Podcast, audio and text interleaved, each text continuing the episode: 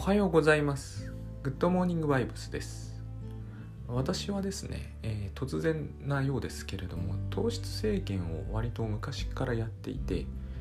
糖質制限という言葉が割と普通に言われるようになる前からやっていて、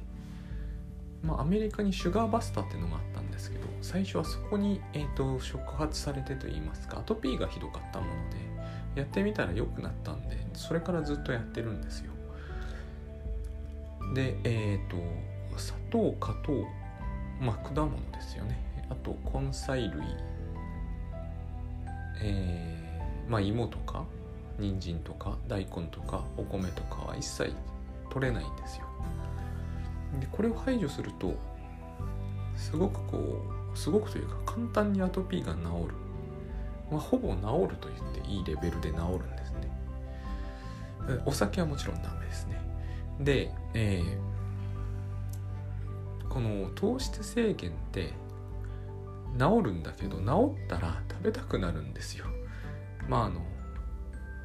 治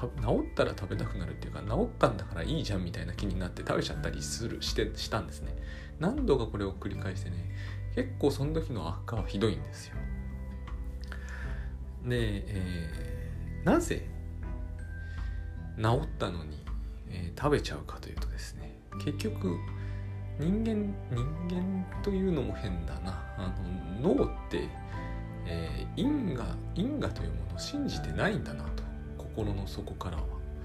そんそれを私は数回繰り返してつくづく思いました、えーやめて治ったんだから理由が私に分かるわけはないけれどそのつまりなぜ糖質からアトピーになるかはブラックボックスですけど入れなければ肌が良くなるのは確実だったわけですよ。確実だろうとかじゃないんですよ。自分でこう実験して実体験したわけですから。でも食べちゃう。これはですね食べても例えばちょっとならとか今ならとか悪化しないだろうと思ってるから食べるわけですよ。で悪化するわけですよね。だからここにも明確に明快に因果があるでしばらくねそれを繰り返しているうちにこうむしろ最初は糖質制限辛くなかったのに辛くなったんですよね。あもうこう食べると悪化するんだというそれがですね辛さを生んだんですよね。この時に、えー分かったんですけれども脳にはえっ、とね何か信じたくないことは信じさせないという機能が強烈に働くんだなこれがきっとですね依存症みたいなものを生み生むんだなと。今では、えーもう全然辛くないんですね。慣れたということもあるんだけれどもあの多分ではなく確信に変わったわけですね。数回やること。でえっ、と因果率がはっきりしたんですよね自分の中で因果因果率がはっきり信じられない時は半信半疑ではないけどえっ、と95信5%疑うぐらいな感じですけどね。あのその状態では辛いんですね。で辛いもん辛いんですよ。結局食べても大丈夫じゃないかと思う思おうと頑張ってるからね。で大丈夫じゃないんですよね。食べるとてきめんに出るんです。それが例えばちょっとならちょっと出るしと体調が良いなら良いなりに出て悪い時はひどく出るみたいな。すごい明確なんですよね。因果率が。因果率っていうのかわかんないですけど原因と結果が。だから信じる。信じるしかないと。いうことになったわけです。で信じたら食べなくなる。信じたら体に糖を入れなくなる。で入れなきゃ入れないほどおおむねね、えー大体の傾向あ大体の傾向じゃない割とはっきりした傾向として入れなければ入れないほど良くなる。そうしてみると、えー入れないという行為がつまり確実な結果を手にできるようにするわけで逆もまたそうなるわけだからまあ入れなくなるのはたやすくなりますよねこれがきっとですねグッドバイブスにもね当てはまると思うんですね。つまり、えー、ああいうこう理科の実験みたいなものとはちょっと違う因果は体感しないとどうにもならないところがあるあるししかも1回や2回の体感だと脳は疑うあのなんですかね疑う方にメリットを感じる限りは頑張って疑うあの結局私は糖分取ってもいいように疑いたかったから疑ったわけですよね。でそういう疑念があるとどんどんその疑念が強くなってきてで苦しむと。苦しむというのはね、えー、100%疑いきれないからなんですよね結局。糖入れても関係ないじゃんみたいな風には決してならなかったから。そう考えてみると多分糖質制限よりグッドバイブスは物質的な話ではないのでよりこう疑念の余地は割とあると思うし疑いの余地ね、えー、あると思いますしその上えっ、ー、と少なくとも糖質制限ほど僕にとっての糖質制限ほどはあの原因と結果がはっきりすぐには出ませんから僕の場合翌日に出ちゃいますから、えー、即効性があるケースも結構あるんですけれども例えばその、えー、恐れと不安を目の前の人に全く抱かなくなると目の前の人があのそれまでよりも打って変わって親切になるとかはあるんですけど常にそうとは限りませんからその猜疑心の中にいる時ほど辛いなという気がしますね。で体感糖質制限は体感が早かったけどそれでもですね僕が5回や6回はあのつまずいたように脳ってのはそんなにこう素直でないというのかなそんなにこう頭で頭で考えるってのも変ですけどね、えー、頭で考えることが簡単なほど、えーと、すぐには全面的には信じないところがあるので本当にこうグッドバイブスの場合はこれをよりかなりロジカルに説明されてると思うんだけれどもそれでもですねやっぱりこう疑ってかかるっていう部分がいっぱいあってそれであの実行が困難になっていく気がします。えっ、ー、と難易度もあるじゃないですか難易度はないっていうのが原則なんだけどやっぱりでもうんあるんですよね。一つには頻度が高い接する頻度が極めて高い人はに対して常にグッドバイブスでこあの居続けるというのの困難さともう一つは接する頻度は少ないんだけれども極めてこう敵対的な人に、えどういうふうにあの意外とこの全く効果ないわけじゃないけど自分がこうグッドバイブスであることの効用はやっぱり薄い。あのということはあるわけです。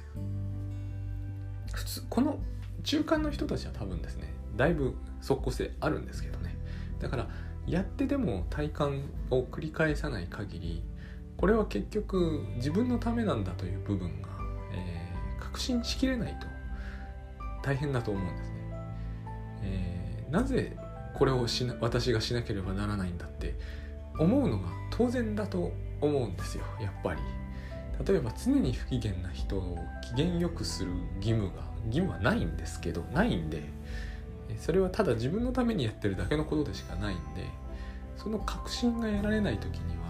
くらこうそれは自分のためだと思うとしてもですねえっ、ー、ともうここはいいやっていうふうにすぐなると思うんですよね。で自分のためってのは結局こういうことで、えー、仲良くする人が多ければ多いほど仲の仲良しさんがやってくる可能性が高くなるという言葉に直すと実につまらないことなんですが逆にしてしまうとですねえっ、ー、とな仲が悪くてもいいやと思う人をいっぱい作り出していくと当然こう嫌な人が自分の周りに登場する機会が増えてしまいますね。それが一つだと思うんです。これをあの僕ざっくりと言うと。でもう一つは、えー、大体においてその仲がいいとか良くないという話は良くなるためのこうコストといいますか手間暇あると思うんですね。だいたいこうスルーしてあの関係が微妙だなと思う部分をスルーして自然とうまくいくっていうことは難しくてどことなくここは、えー、自然現象みたいなところがありましてケアした方が結果が良くなるまあそれはそうだと思うんですよね。仲がいいというのはケアし合うということだと思うので。だからケアはしないけどされることは常に望むというのには無理があると思うので。えっ、ー、と倉園さんがブログ記事で書いてましたけどえー、めんどくさいに決まっているという要するにですねそのケアできそうもない人までケアしていくというのは大変なんですよね。まあ大変じゃないんだけど大変な気がするんですやる前は。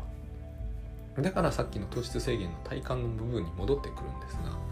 あ、体感しないとどうにもならないですね。何度何度も体感しないと。でえっ、ー、とで大変な気がするんですよね。その大変な気がするというのをしかし、えーと、やりまくることによってですね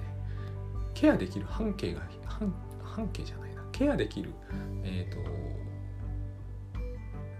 対象が増えていきますよねだから二重の意味で自分のためになるんですね、えーと、どんなケースでもケアできるということはどんな人が来ても大丈夫ということが一つと常にケアしまくってるからえっ、ー、とそれは微々たるもののように思われると思うんですけれどもでもよく考えてみると自分が接する人間の数が、えーと、地球人類が何十億といてもですね自分が接する人間の数を考えてみるとそもそも微々たるものでいいはずなんですよね。でケアし続けていることによって嫌な人が来なくなる。つまり嫌な人はいなくなりますからね。あともう一つはケアあらゆるケースをケアし続けるということができるということは誰が来ても大丈夫になるという。結果としてですねうん嫌な人と遭遇する機会が激減するかほぼゼロになる。でそれは自分にとっていいことですよね結局。他の誰よりも明らかに。そしてこれがですね、えー、さっきの体感を要する部分だと思うんです。こうなるまでにはやっぱり一定のその大変そうな感じを乗り越えることと一つには、えーと、本当に確かにいいことが起こったという実感とが必要なはずでこの2つをその私も糖質制限やってて思ったんですよなぜ自分だけがこれをしなきゃならないおかしいんですけどねこの考え方なぜなら自分の、えーとアトピーが鬱陶しいからこれをしてるわけだから他の人はケーキ食べてもアトピーにならないのにとか考えることは無意味なんですよ。えっ、ー、と、これがですね、無意味だというとドライに聞こえると思うんですけど、これは私自身だけの問題と捉えるとですね、無意味なんですよね、完全に。他の人が何を食べ、例えばだって、えっ、ー、と、他の人が食べないことによって、より自分の肌が良くなるとかいうことは絶対に起こり得ないことなので、他の人は食べれてるのにとか考えるほど意味のないことはないんですが、と、グッドバイブスにもそういうところがあるんですよね。えっ、ー、と他の人が優しければ自分はグッドでいられるのにっていうのはこれと全く実は同じで全く意味がないんですね。それはその人の世界と私の世界は違うから。えっ、ー、とよく言うんですよね。観的には一つの世界しかないんですけれども私たちはその客観的な世界になるところを知らないので自分の目と耳を通してしか目と耳と口を通してしか世界を感じることはないですから全ての人は別の世界に生きてるんで70億でしたっけ？もう人がいるならば本当は動物も入れるべきだと思うんですけど70億通り違う世界があるだけであのこれが交わることは基本ないはずですから一人一人違う世界に住んでいるわけじゃないですか。そうするとこの自分の世界を良くするっていうのは自分にとってひたすらいいことのはずで他の誰にも関係ないことだというのは自明な気がするんです。そうするとグッドバイブスをやるってのは全部自分のため以外の何者でもないわけですよね。これはただ体感するしかないと思うんですよ。自分の世界の中で嫌な人をこう嫌なままにしておくということは自分にとってだけ嫌な意味しかないわけですよね。逆に言うと。今の逆を言うと。これは結局あれですよね。あの自分の部屋を汚くしておけば嫌な思いをするのは自分だけだっていうのとほとんど全く同じことなのでその辺考えるとこうひたすら体感していくしかしていくのが実は一番こう早道だなというのを私はこう糖質制限でむしろ知ってる感じがするんですね。えっ、ー、ともうすっかりワイン飲みたいとかないんですよ。あのうんないですよね。少なくとも飲みたくて苦しいという気持ちはないんですね。思えば不思議なほどですね。あの始めた頃なんて食べたいとそれまで思わなかったようなものまで食べたかったんであの草津の温泉まんじゅうとか美味しいんですけどいや僕温泉まんじゅうとか全然好きじゃなかったんですよね。糖質制限して好きになっちゃったんですよ。ああいうことって起こるんですけど今はやっぱりその全然好きじゃなかった頃に戻ってるんでそれはどってことはないんですよね。あのメリットを確信してさえしまえば。だから多分グッドバイブスもそうなるはずだと思って自分はやってます。今日はこんな感じです。どうもありがとうございました。